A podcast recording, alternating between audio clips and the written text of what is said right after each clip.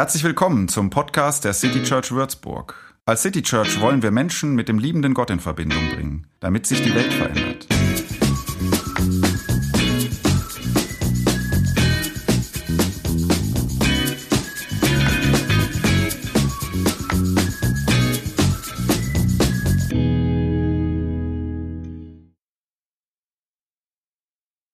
Ein Gesetzeslehrer wollte Jesus auf die Probe stellen.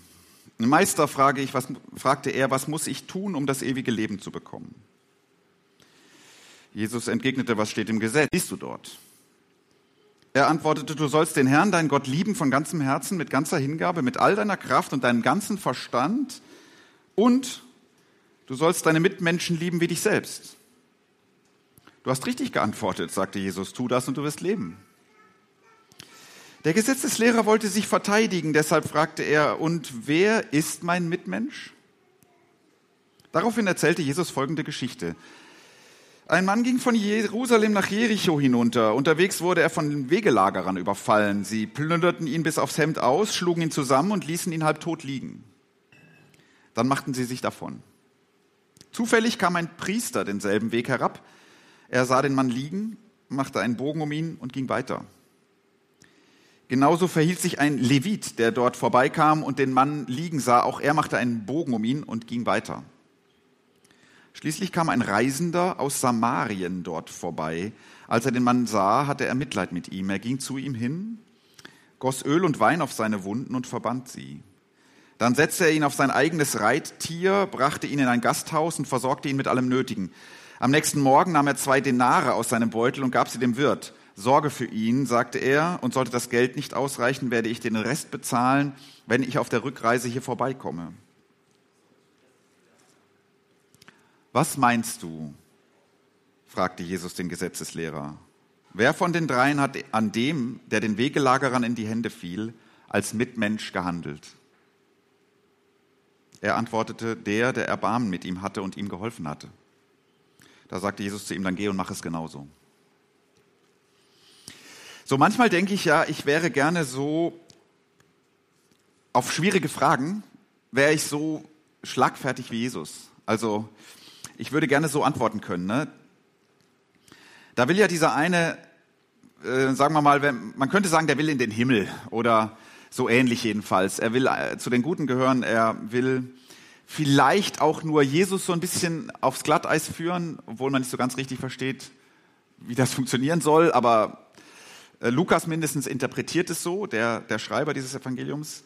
Wenn man es das Gute annimmt, könnte man auch sagen, er will gut leben. Er, er meint die Frage ernst, wie auch immer. Jedenfalls fragt er, äh, was, was muss ich eigentlich machen dafür? So, und jetzt Jesus Gegenfrage. Und das finde ich schon mal ganz gut. Schlagfertig. Ja, was liest du denn? Kannst du dir selber beantworten, diese Frage. Und er kennt es, das wichtigste Gebot seiner Religion, Gott lieben, Mitmenschen lieben. So verkürzt. Also mach das. Ja, nur Mitmenschen, wer ist das? Also wen denn genau? Also alle? Ähm, wo hört denn das auf? Familie lieben, je nach Familie ist das einfach. Clan, äh, Volksgruppe, ähm, Mitchristen würde man heute, könnte man denken, ne? oder, oder Landsleute, oder wo, wo, wer sind meine Leute? Ich weiß nicht, ob er die Frage ernst meint. Äh, Lukas sagt ja, ja, er will sich nur verteidigen. Ähm, oder ob das eine echte Frage ist. Ich kann ähm, nicht allen helfen. Und daraus finde ich, entsteht ernsthaft und echt diese Frage, wen denn? Es ist nicht nur eine Schutzbehauptung. Und wenn es eine war, aus meiner Sicht ist es, für mich ist es keine. Also wenn ich gerne helfen will, wem? Und in dieser Welt brauchen so viele Leute Hilf Hilfe, wie, wem? Wer ist mein Nächster? Luther hätte das, bei Luther steht es so, ne? Wer ist mein Nächster? Also, wer ist das? Der Nächste, bitte. Wer, wer kommt dann da rein? Wer ist das? So, das ist seine Frage. Ich nehme die jetzt einfach mal als eine echte, ernste Frage. Und Jesus, ähm, super Typ, Erst Gegenfrage, jetzt eine Geschichte. Also so Leute, die auf eine Frage mit einer Geschichte antworten. Sind toll. Also ich meine, es müssen gute Geschichten sein. Es gibt auch Leute, die erzählen eine Geschichte und du denkst nachher, ja, also gute Geschichten, kurz, auf den Punkt. Geschichten, die dir irgendwie die Welt aufschließen und die dir helfen, dir selbst diese Frage zu beantworten und nicht nur einfach eine zu bekommen. Also er erzählt eine Geschichte, macht er relativ oft. Nicht umsonst ist diese Geschichte auch berühmt geworden. Wir gucken noch mal kurz in sie rein. Ein Mann ging von Jerusalem nach Jericho. So fängt es an. Eigentlich steht da ein Mensch. Ein Mensch ging von Jerusalem nach Jericho. Also irgendein Mensch. Die Zuhörer, deswegen ist das gar nicht so schlecht mit, übersetzt mit ein Mann. Die Zuhörer damals wissen schon, wenn ein Mensch von Jerusalem nach Jericho geht, dann ist das ein Mann. Eine Frau geht niemals alleine von Jerusalem nach Jericho. Oder überhaupt, also das ist viel zu gefährlich. Damals hast du das nicht gemacht. Also, wenn Jesus nichts weiter sagt, ja, ist es, das ist ein Mann. Ähm, und es ist eigentlich auch klar, es ist ein jüdischer Mensch. Denn von Jerusalem nach Jericho, sicher gehen da auch mal ausländische Menschen. Aber dann würdest du es sagen. Wenn du nichts sagst, dann ist das normale Bild, ein jüdischer Mann geht von Jerusalem nach Jericho. Man müsste es sagen, wenn es wichtig für die Geschichte wäre, dass es irgendein anderer Mann ist. Aber sonst sagt diese Geschichte nichts über diesen Mann. Also, wir wissen überhaupt nicht, wie alt er ist. Ist nicht interessant. Was hatte der, was machte der beruflich? Hatte der eigentlich Geld? Lohnte sich das, den zu überfallen? Was wollte der in Jericho? Ähm, ist das ein netter Mann? Ein Mensch. Übertragen in unsere Zeit, glaube ich, sollten wir von dem Mann wieder weg zu dem Mensch. Irgendein Mensch. Es spielt keine Rolle, wer das ist. Geht von Jerusalem nach Jericho. Dieser Mensch wird zum Opfer, er kommt unter die Räuber, er kommt unter die Räder, könnte man sagen, unschuldig und dann bleibt er halbtot liegen. Er ist noch nicht tot, aber er ist so gut wie tot, denn die Gegend, in der das passiert, die ist jetzt im Unterschied zu dem Menschen sehr genau beschrieben. Also irgendein Mensch geht aber nicht durch irgendeine Straße, sondern an eine bestimmte. Jerusalem nach Jericho.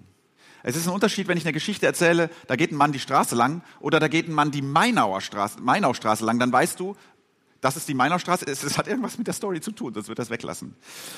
Diese Straße ist nämlich eine wichtige Straße. Oder nee, sie ist eine Straße, wenn du sie nennst, wissen die Leute, die damals zuhörten, was das für eine Straße ist, überhaupt gar keine Straße, es ist ein Pfad ähm, abwärts durch ein Wüstental. Äh, Wadi Kelt heißt es heute. Weiß nicht, ob es damals auch so hieß. Ähm, so ein ausgetrocknetes, manchmal führt es vielleicht, nee, ich glaube, es führt auch manchmal auch Wasser, Flusstal und der Weg ist so ein bisschen so oberhalb des Wassers so. Aber durch dieses Tal, steil bergab, dauert. Kannst du auch heute noch lang gehen, musst du aber wollen.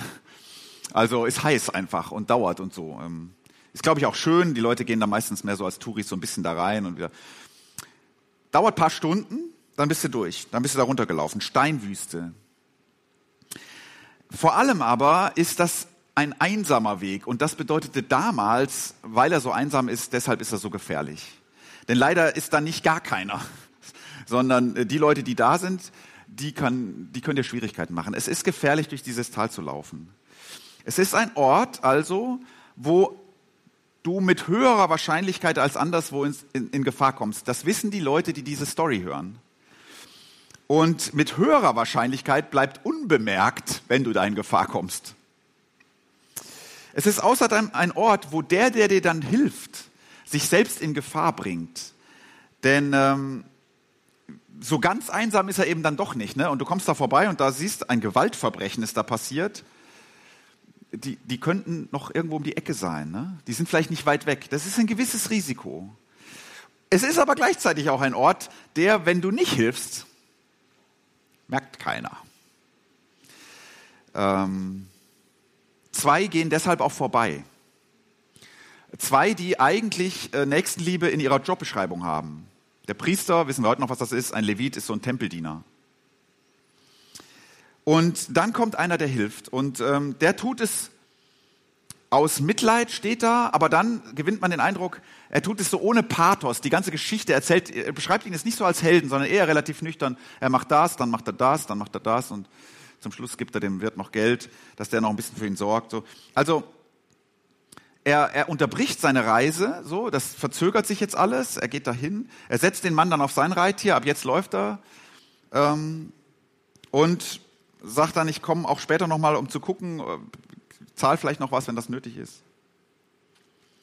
Einer also hilft. Und dieser Mensch ist ausgerechnet kein irgendein Mensch, auch kein jüdischer Mann, sondern einer, der mit dem Opfer nichts zu tun hat eigentlich ein Mensch aus Samaria, ein Samariter, ein Samaritaner. Heute steht Samariter wegen dieser Geschichte für was ganz Positives. Ne? Für die Leute damals nicht so.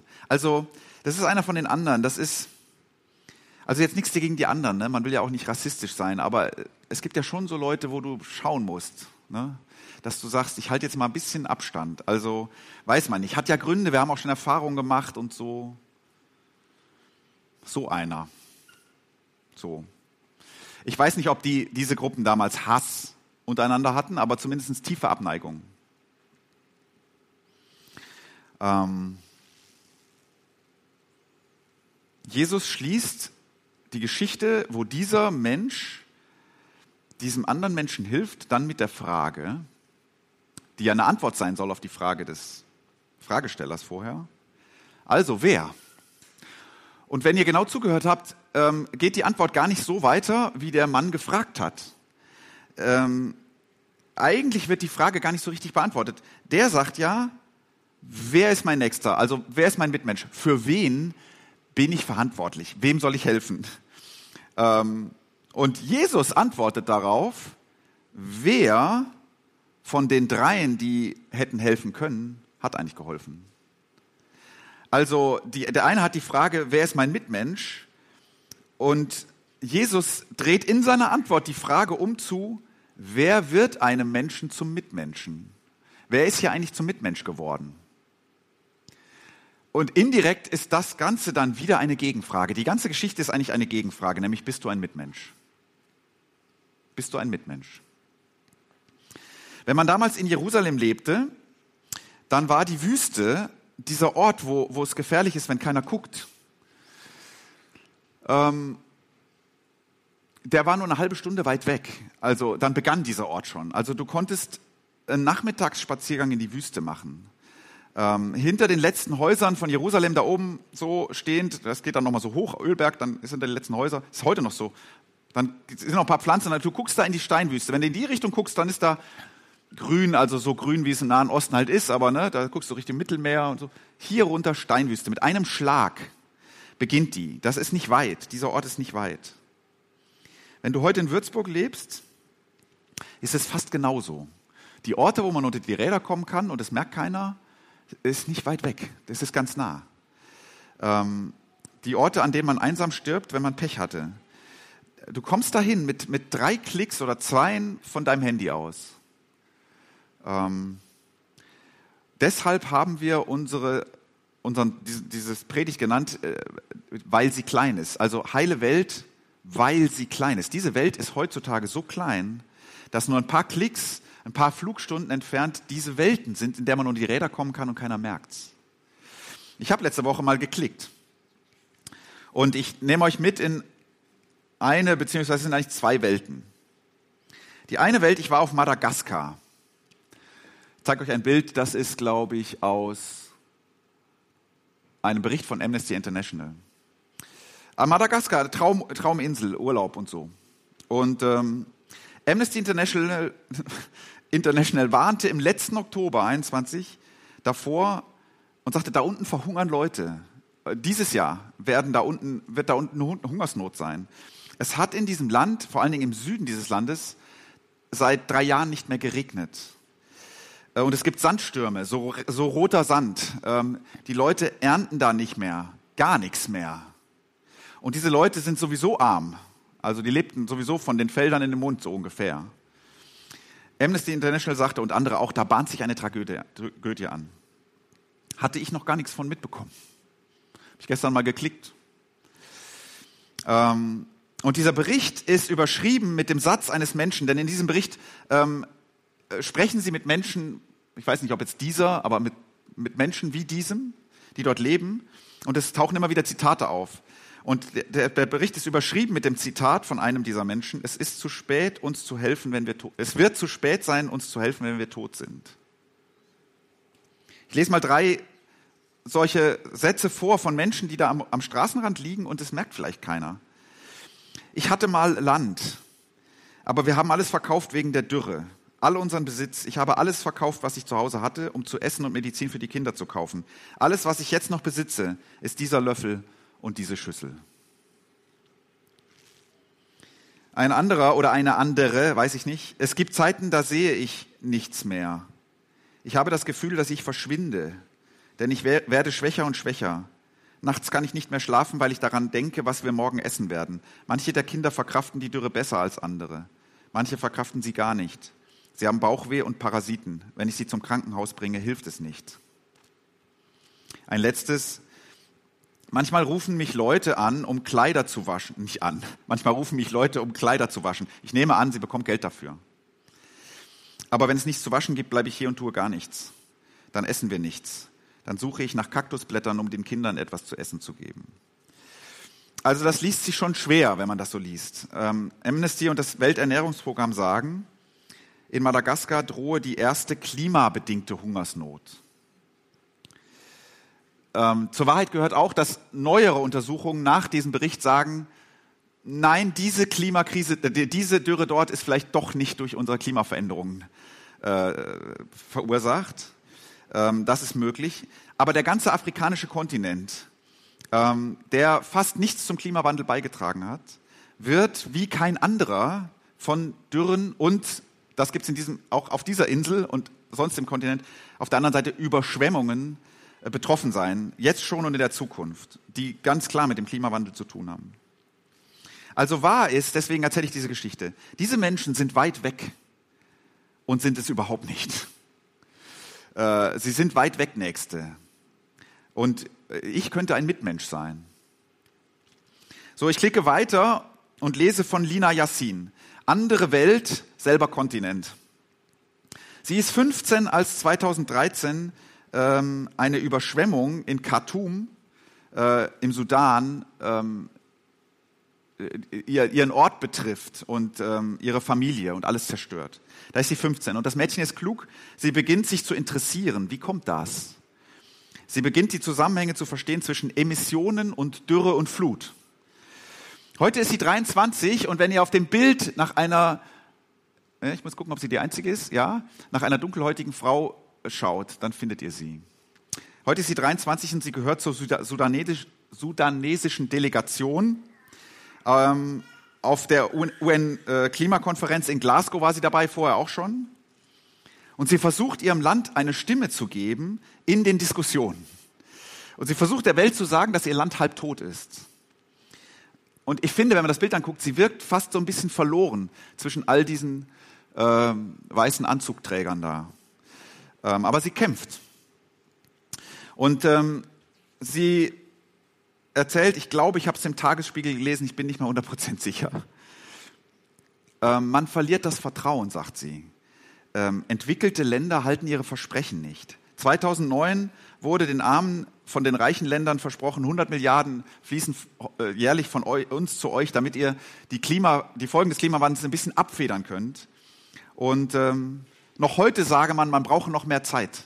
2023 sei es dann vielleicht soweit dass man diese 100 Milliarden jährlich endlich erreicht. Sie sagt, man sitzt da und diskutiert stundenlang einen Paragraphen, einen Satz, ein Wort. Nach einer kurzen Pause sagt sie noch, es geht jedoch nicht einfach um Politik, es geht um Länder, die sterben. Das waren die zwei Klicks, die ich letzte Woche gemacht habe. Ich, ich kann in dieser Welt weit weg Nächsten ein Mitmensch sein, einfach weil ich so leicht mitbekommen kann, was wie es aussieht in ihrem Leben. Weil mein Leben außerdem hier, mein Leben hier, indirekt mit ihrem verwoben ist. Ich könnte ein Mitmensch sein. Meister, was muss ich tun, um das ewige Leben zu bekommen? Was steht im Gesetz? Was liest du dort? Du sollst den Herrn, deinen Gott lieben von ganzem Herzen, mit ganzer Hingabe, mit aller deiner Kraft und mit deinem ganzen Verstand und du sollst deinen Mitmenschen lieben wie dich selbst. Du hast richtig geantwortet. Tu so und du wirst leben. Und wer ist mein Mitmensch? Ich erzähle dir eine Geschichte. Ein Mensch lebte als Bauer im Süden Madagaskars. Eines Tages hörte es auf zu regnen. Oder ein Mensch war 15 und lebte in Khartoum und eines Tages kam die Flut. Und die Geschichte wird so enden, wer ist für diese Menschen ein Mitmensch?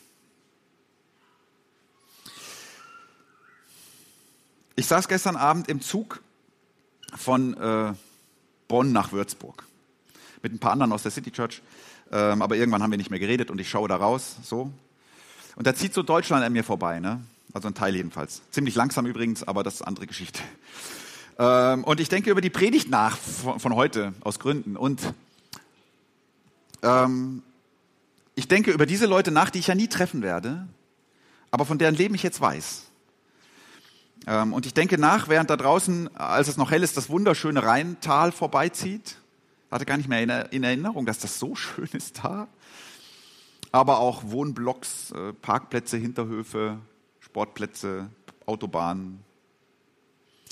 Und ich denke an diese Leute und denke gleichzeitig, ja, aber das ist alles so schwer.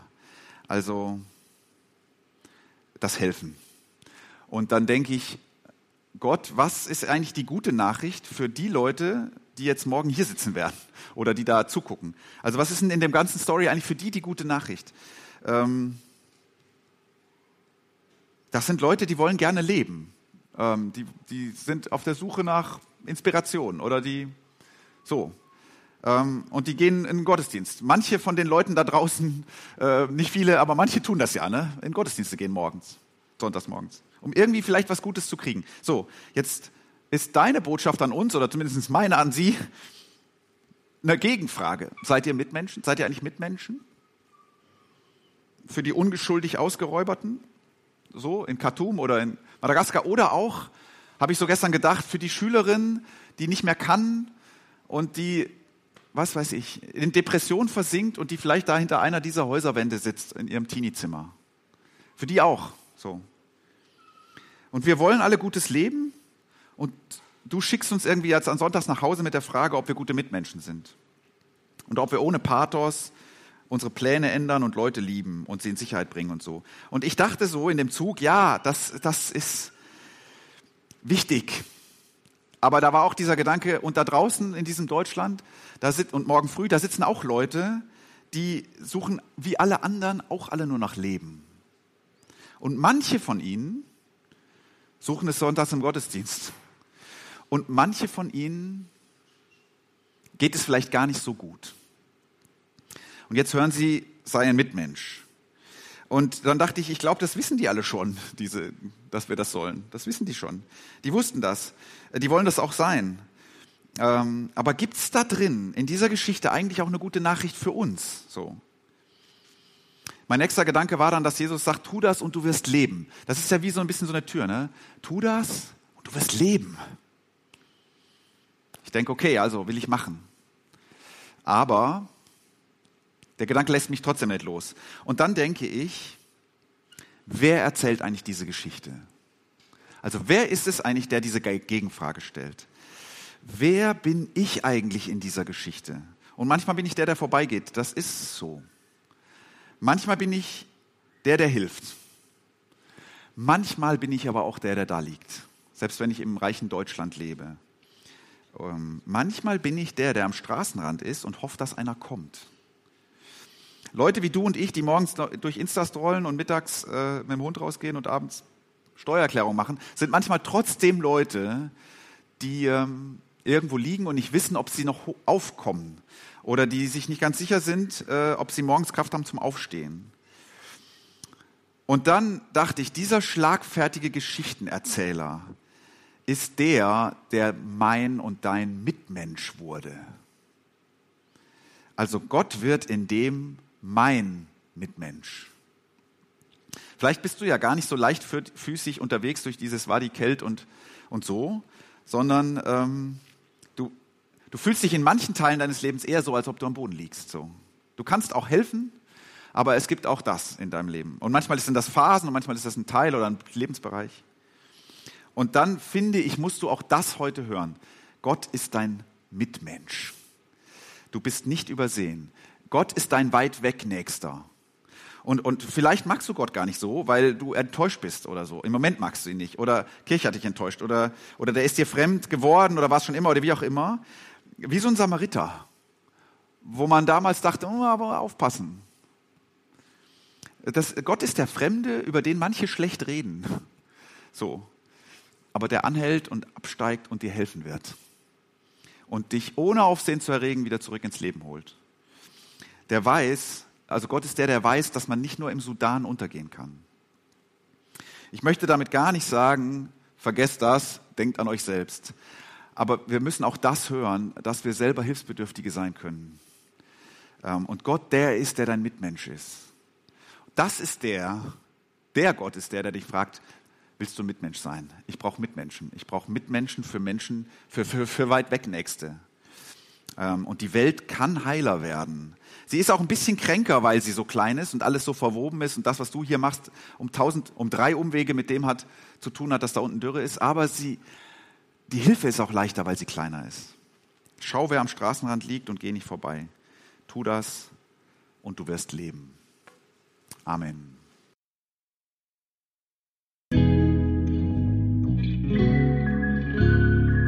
Mehr Infos zu dem, wer wir sind und was wir machen, kannst du unter citychurch.de nachlesen. Wenn du uns unterstützen willst, und wir brauchen Unterstützung, findest du Informationen dazu in den Show Notes oder unter citychurch.de-spenden. Vielen Dank und bis zum nächsten Mal.